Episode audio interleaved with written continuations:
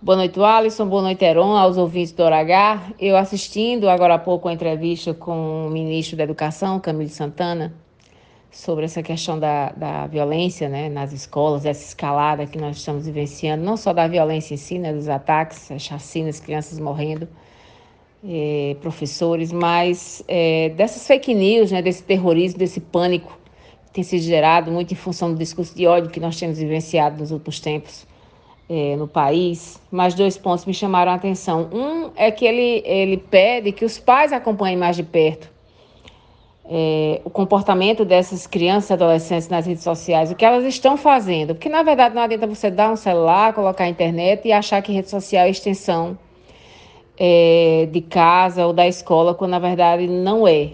Deveria, né? Porque foram criadas para serem redes sociais né, de relacionamento, hoje se transformaram é, num ambiente de é, guerra, desinformação, a gente sabe muito bem disso.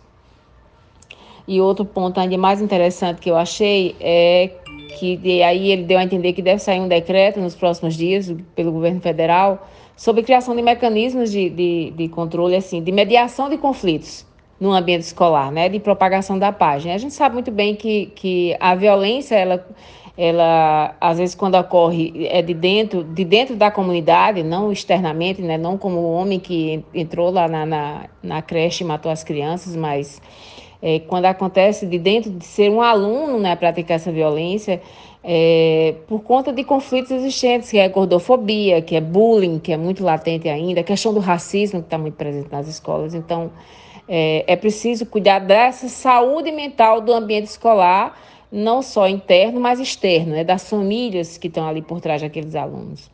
Entendeu? E aí eu defendo isso como, como sendo não a curto prazo, né?